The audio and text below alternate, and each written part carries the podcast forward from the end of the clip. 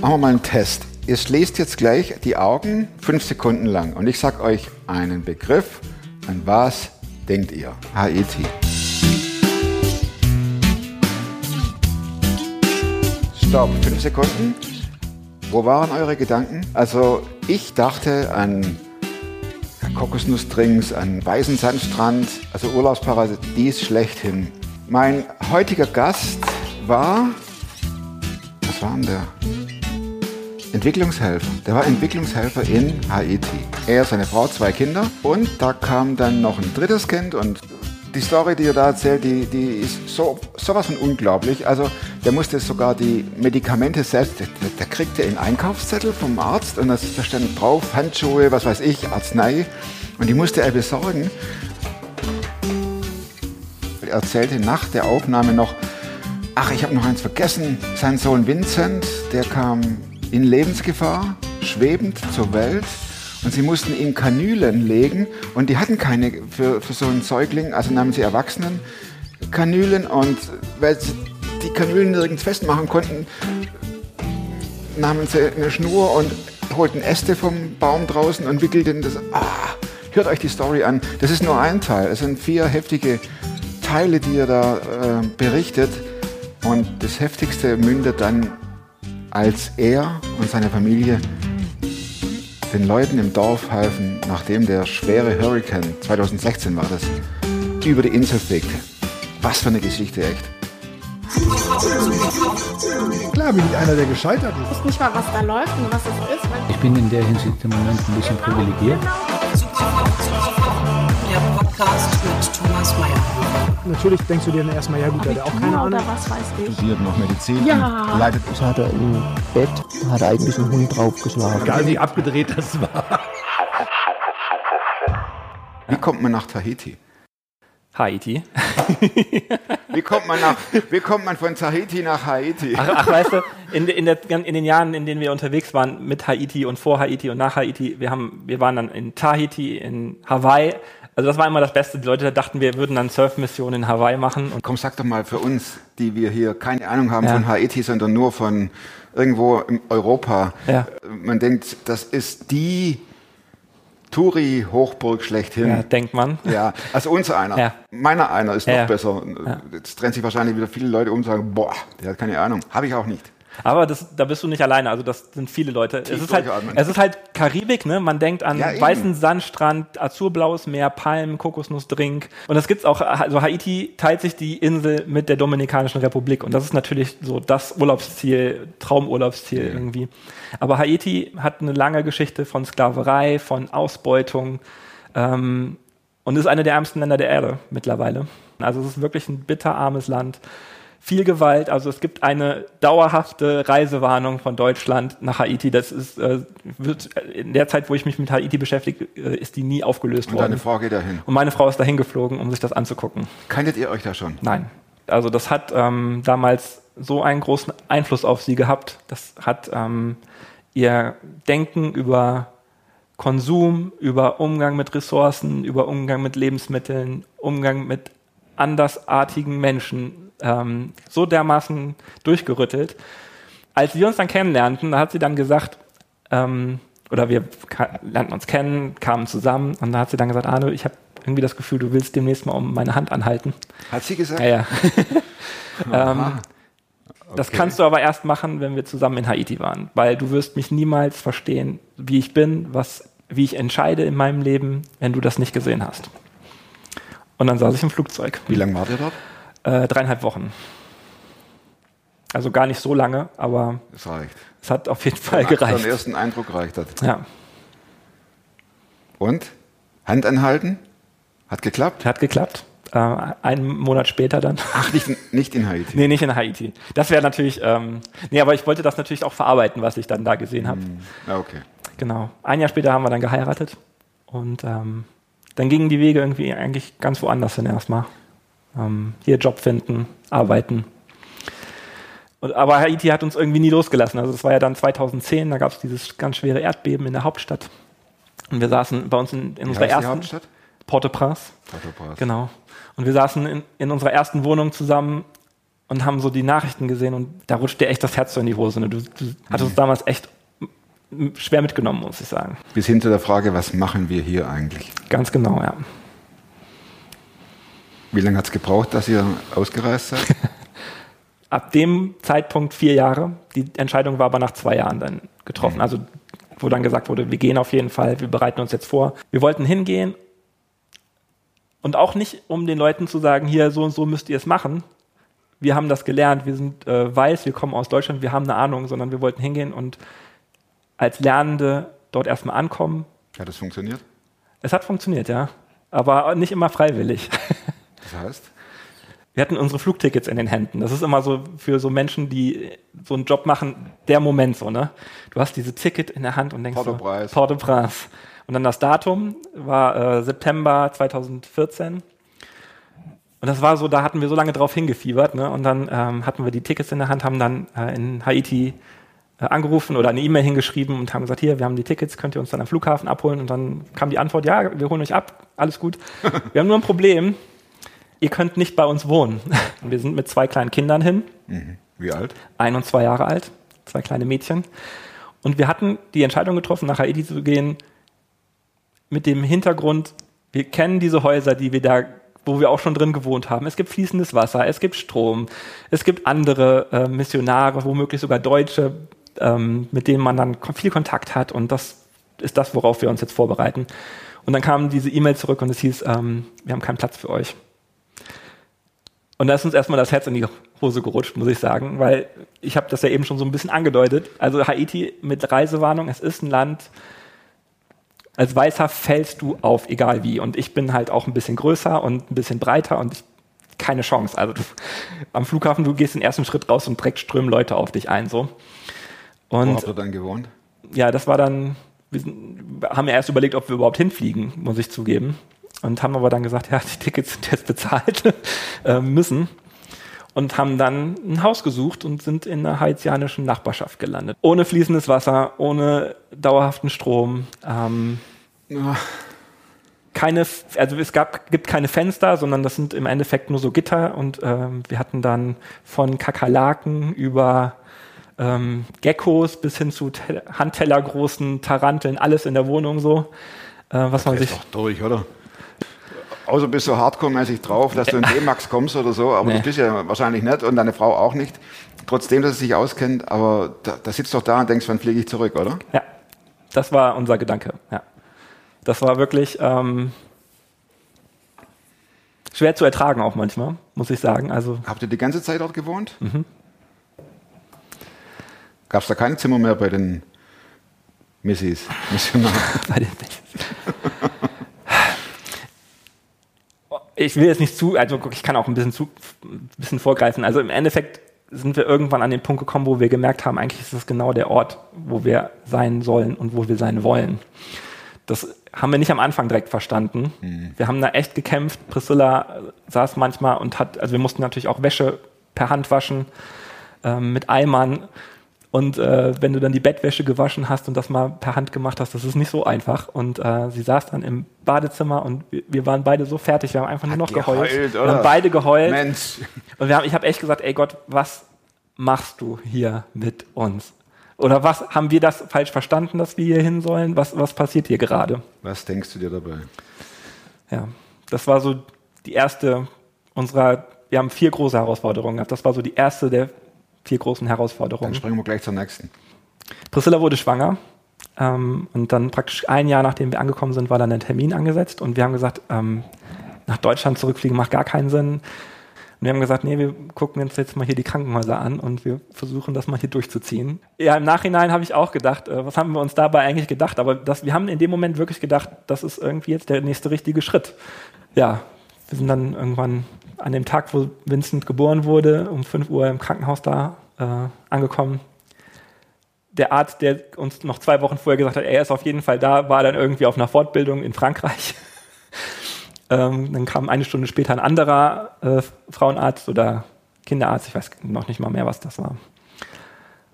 Und dann ging es los. Also das ist dann auch äh, nicht so, dass man dort ankommt und die sich ähm, um alles kümmern, sondern die haben mir dann einen Zettel gegeben, dann musste ich zur Apotheke rennen und alles einkaufen, was die dann für die Geburt brauchten. Also das fing dann bei Gummihandschuhen an, über Kanülen, ähm, alles, was gebraucht wird. Und ich bin an dem Morgen, also die Geburt hat dann drei Stunden gedauert, ich bin, glaube ich, sieben, acht Mal zur Apotheke gerannt, habe Sachen eingekauft.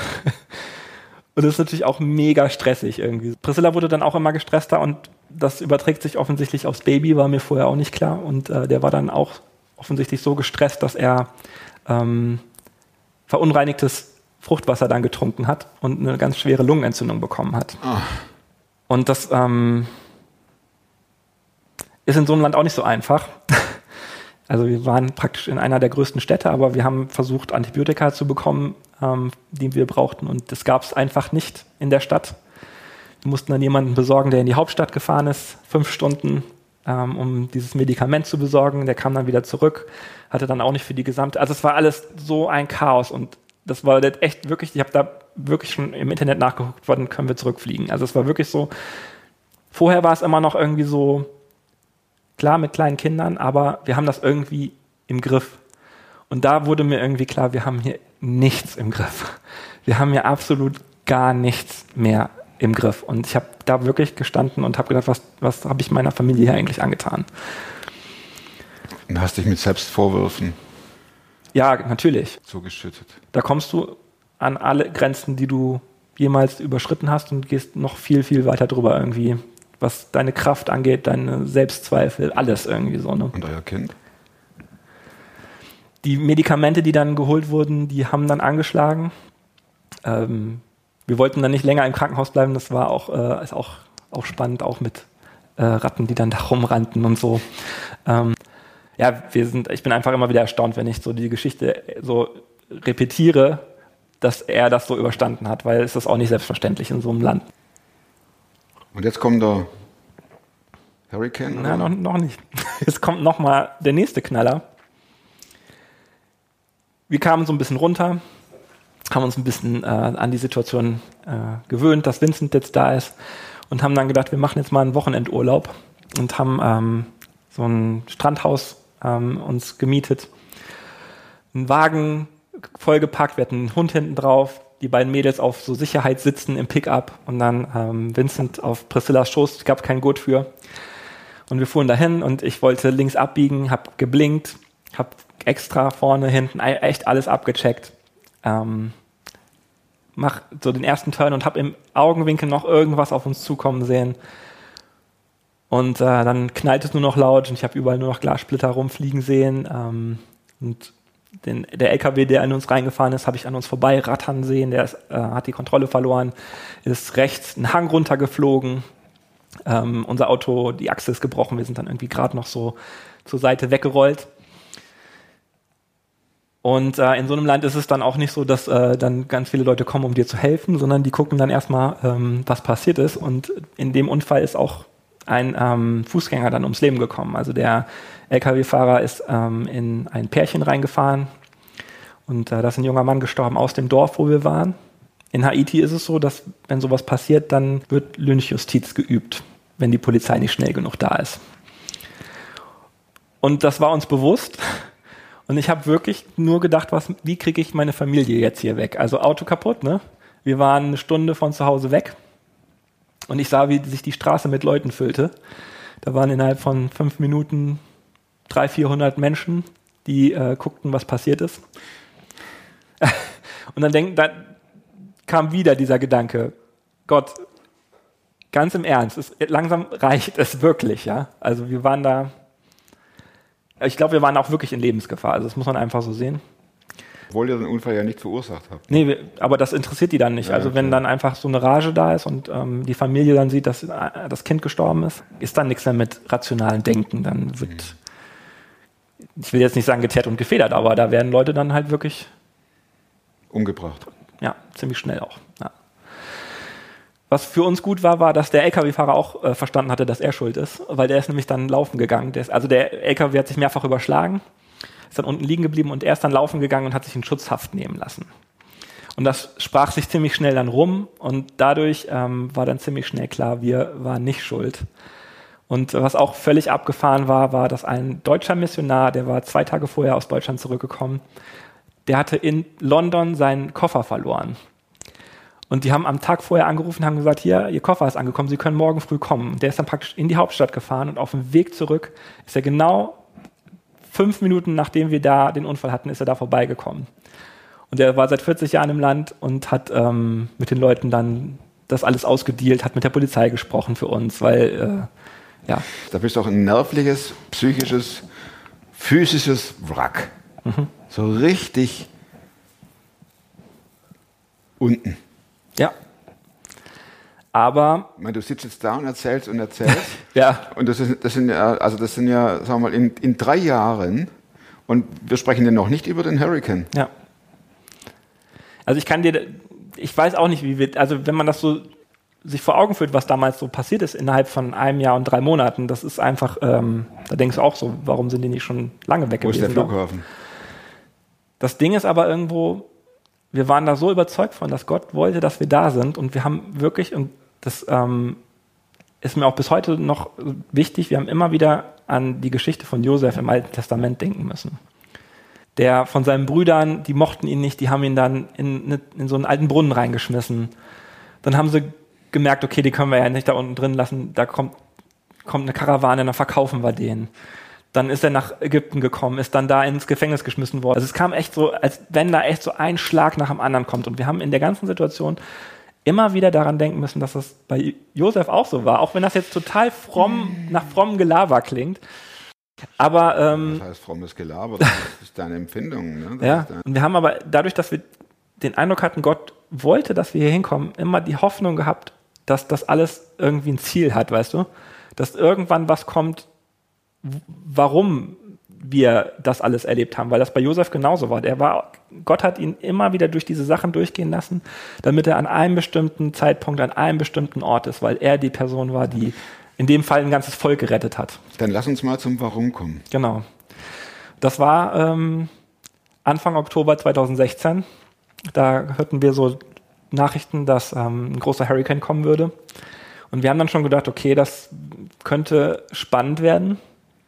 Und wir haben dann angefangen, unser Haus zu sichern, haben überall so Holz vor die Fenster und vor die Türen gemacht und, und haben ein bisschen mehr eingekauft, Reis und Bohnen und ähm, Wasser gekauft, Trinkwasser. Und dann, ich bin dann auch im Dorf rumgegangen und habe den Leuten das gesagt, weil wir hatten Internet und das hatte ja nicht jeder dort. Ne? Und ich bin dann rumgegangen und habe echt Leute gewarnt und habe gesagt, Leute, es kommt ein Hurricane und ihr müsst euch sichern und wenn ihr nicht die Chance habt, dann kommt zu uns. Setzt euch bei uns mit rein in der Nacht. Und die haben alle gesagt, ach, du bist ein Blanc, Blanc heißt weiß. Wir kennen das, wir, wir sind Haitianer, wir haben immer schon solche Stürme überstanden. Das Ähm, ist nicht der erste. ja. Ne? Reg Ähm, dich ab. ja, also wirklich, reg dich ab, das wird nicht so schlimm werden. Und ich kam mir dann auch irgendwann blöd vor. Ja, kann man nachvollziehen. Aber wir saßen irgendwie an dem Abend, als der Hurricane kam, haben wir mit den Kindern gegessen, haben dann wirklich uns nochmal Zeit genommen, haben gebetet und haben gesagt, Gott, wenn das jetzt der Moment ist, für den du uns hier hingeschickt hast, dann gib uns jetzt echt die Kraft und das Durchhaltevermögen und äh, alles, was wir brauchen, um das auszuführen, was du dir so gedacht hast. So bewusst war das euch in dem Augenblick. In dem Moment, ja, das war wirklich, irgendwie war uns das bewusst, jetzt passiert das, was kommen sollte. kommt dieser Kairos, dieser göttliche P Moment und Punkt. Jetzt, wegen dem bin ich da. Irgendwie Also schon, ja. Für euch so greifbar. Ja. Und wir haben das tatsächlich mit den Kindern gebetet, haben die ins Bett gebracht, haben uns auch relativ früh ins Bett gelegt.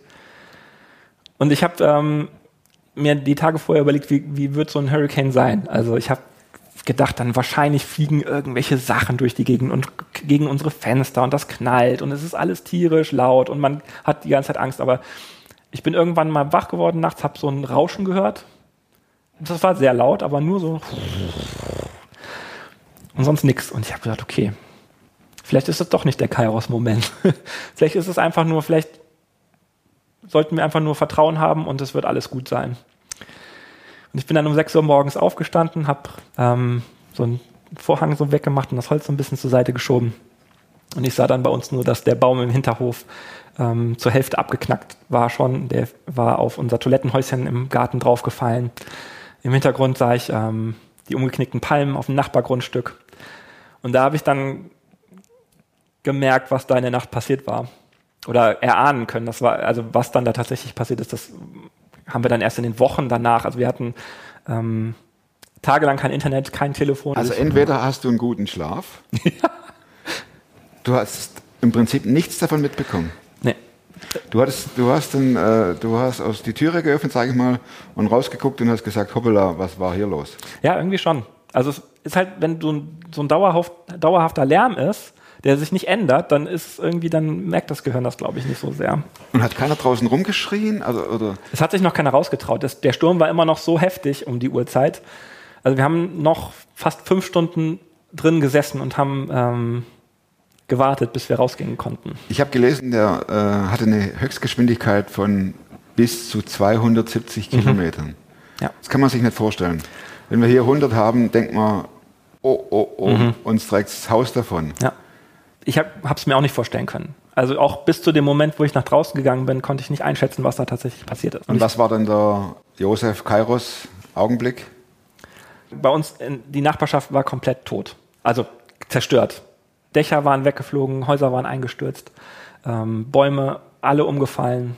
Die Lebensgrundlage, ja, die Tiere, die Pflanzen, das ist die Lebensgrundlage war, es war alles weg. Und es wirkte so, wie, also so wie man die Bilder irgendwie ähm, von den Atombomben so, wo die hingefallen sind, wie man sich das dann so vorstellt. So, es war wirklich so, ne? Und ähm, ich bin rausgegangen, Aber euer Haus stand noch. unser Haus stand noch, ja. Also wir hatten jetzt auch kein, äh, es, in unserer Nachbarschaft waren auch viele so Blechhütten, ne? also Wellblechhütten. Wir haben, hatten schon ein richtiges Haus zumindest. Ähm, da ist oben auch ein bisschen Wellblech weggeflogen, aber das hat dann ein paar Tage Wasser mit sich gebracht. Aber es war nicht schwerwiegend kaputt.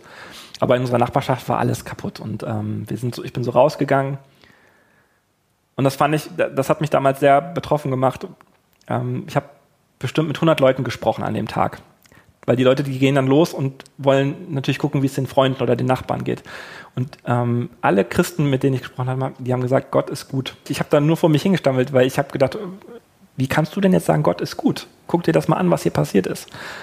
Und die Erklärung war, mein, mein Dach ist weggeflogen, meine Tiere sind tot, meine ganzen Sachen sind unter Wasser, alles ist hin, aber Gott liebt mich so sehr, dass er mich beschützt hat.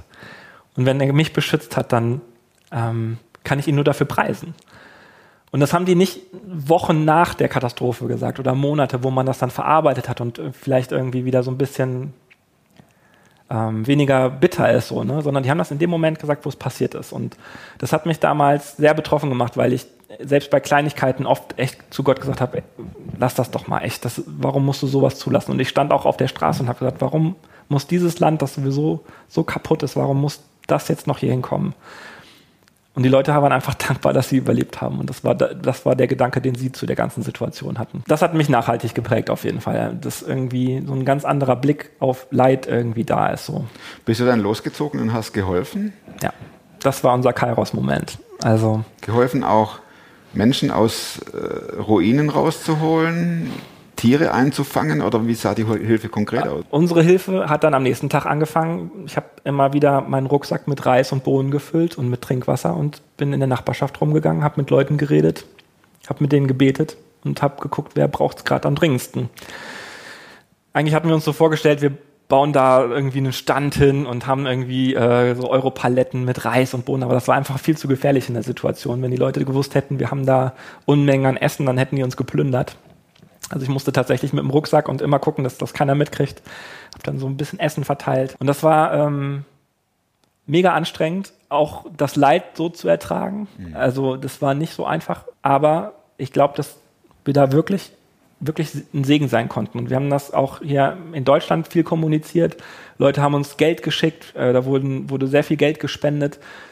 Wir waren da und durften ein Segen sein, aber haben auch selbst so einen Segen empfunden bei der ganzen Situation, weil wir sehen konnten, wie Gott handelt, wie wir Gottes Arm sein konnten in dieser Welt, wie wir Gottes Mund sein konnten und Menschen, die wirklich so ein unfassbares Leid erleben, wie, wie wir da wirklich Gottes Liebe weitergeben können. So, ne? Warum seid ihr gegangen? Wir hatten eine Arbeit unter Jugendlichen aufgebaut und haben die in haitianische Hände übergeben. Und das war so das Ziel. Also wir wollten uns eigentlich überflüssig machen. Das war von Anfang an so ein bisschen das, was wir gesagt haben, was wir machen wollen. Wie schnell wart ihr dann weg von Haiti? Nach dem Hurricane? Ein Dreivierteljahr später. Also wir haben dann noch, ähm, wir haben noch einen Brunnen gebaut ähm, mit einer Organisation zusammen und haben Leuten geholfen, ihre Dächer aufzubauen und äh, Häuser wieder neu zu bauen. Also es war äh, eine geschäftige Zeit. Wenn man das jetzt so nimmt, das waren ja vier sehr schwerwiegende Erfahrungen. Hat man da keine, kein Trauma, wenn man zurückkommt? Also ich, ich Oder, Entschuldigung, oder geht man da lässig mit um? Ich gehe da hin, ich mache das, ich rechne damit, das gehört dazu und komme dann wieder ins Anführungszeichen sichere Deutschland Hm. und die Vergangenheit ist passé. So ist es doch nicht, oder? Nee. Aufgrund dieser Erlebnisse so die Entscheidung getroffen, das wollen wir erstmal nicht mehr. Auch mit den, gerade mit den Kindern. Was nicht heißt, dass wir das nicht als eine wertvolle Zeit empfunden haben im Nachhinein auch. Würdest du sagen, das war zu blauäugig und zu euphorisch, diese Ausreise? Nee. Wir haben so viel mit Gott, also wirklich, das, klar, das klingt alles so negativ, aber wir sind da so gewachsen, persönlich. Ich bin in, in meiner Beziehung zu Gott so gewachsen. Ich habe da Dinge erlebt und durchgestanden mit, mit meiner Frau, mit meinen Kindern, mit Gott zusammen, ähm, wo ich selber die Kraft nicht für gehabt hätte. Und ähm, wenn ich diese Geschichte erzähle, dann geht es mir auch nicht darum zu sagen, zu sagen hey, guck, guck mal auf mich, was ich für ein toller Christ bin, was wir Wie damals. Mhm. was wir alles hinter uns gelassen haben und was wir da durchgemacht haben, was wir, wie toll wir das geschafft haben, sondern ähm, wir waren da so oft über unsere Grenzen hinaus und das Einzige, was uns da durchgetragen hat, war, dass Gott ähm, da, erstmal das, das Wissen, dass Gott uns dorthin geschickt hatte und dass er uns dort auch durchgetragen hat. Das waren die beiden Dinge, die, wofür ich ihn einfach auch unendlich dankbar bin, dass ich das so erleben durfte, dass er in diesen Zeiten, die so herausfordernd waren und uns nicht nur heraus, sondern überfordert haben, dass er da immer dabei war und auch im Nachhinein ich immer sehen konnte, wo er da irgendwie auch Dinge geleitet hat und geführt hat und ähm, zu einem guten Ende geführt hat. Wer ist Gott für dich?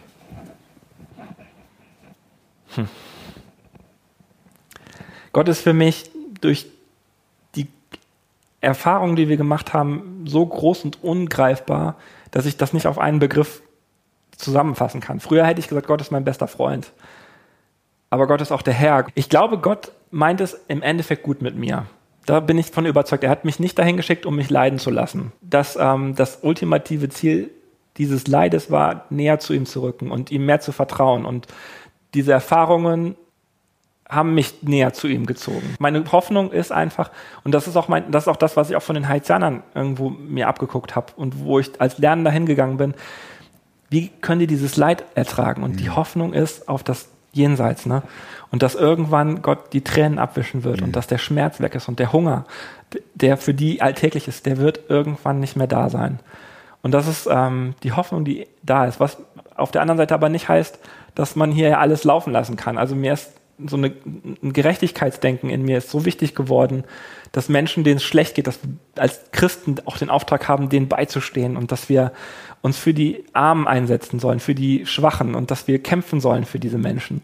Und das so eine Zeit in Haiti und die Dinge, die wir erlebt haben, das kann man auch in so einer Dreiviertelstunde nicht mal eben auf zwei, drei Sätze runterbrechen, was einem, was das mit einem gemacht hat und auch nicht, ähm, was das vielleicht noch irgendwann nochmal auslösen wird. Ich weiß es nicht. Ich weiß auch nicht, was passiert, wenn ich nochmal hinkomme. Vielleicht denke ich auch, ähm, jetzt werde ich hier für immer wohnen oder ich denke sofort wieder ins Flugzeug. Ich habe keine Ahnung.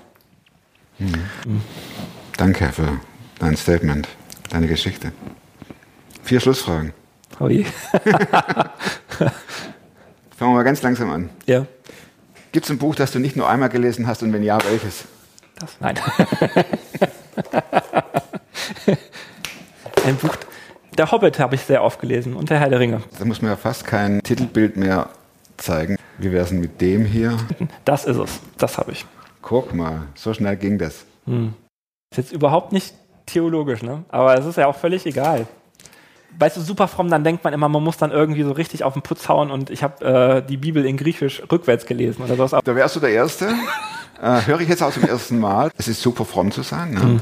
so zu sagen, aber du darfst hier gern über Tolkien und.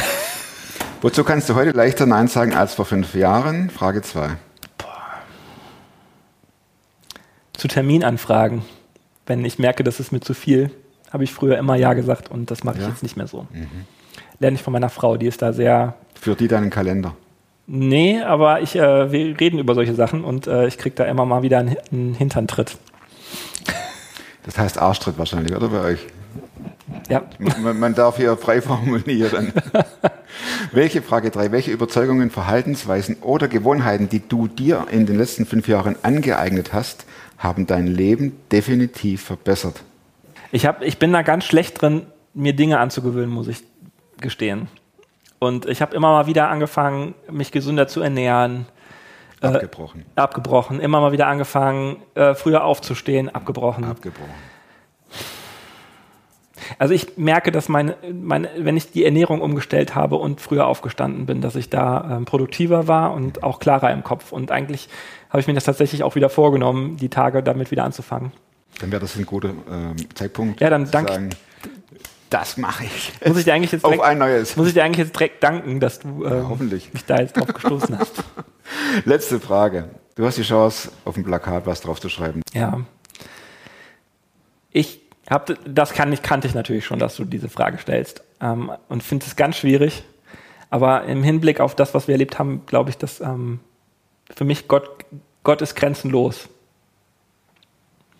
Einfach wirklich nur das, weil das ähm, Gott ist so viel größer als alles, was wir uns so zurechtschneidern können über ihn und was unser Gottesbild irgendwie ausmacht.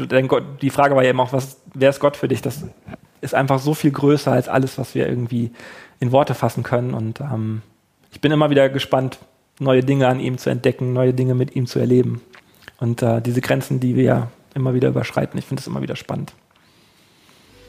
Hinterlasst dem Arne doch fette, fette Daumen. Das unvorstellbar, dass man so lange durchhält. Nächste Woche gibt es eine neue Story und wie immer, wenn ihr eine Geschichte erzählen wollt, meldet euch info at. Schreibt kurz, wir treten dann in Kontakt miteinander und treffen uns hier oder im mobilen Studio. Wer weiß. Nächste Woche, wie gesagt, neuer Film. Bis dahin bleibt oder werdet super fromm. Macht's gut. Tschüss.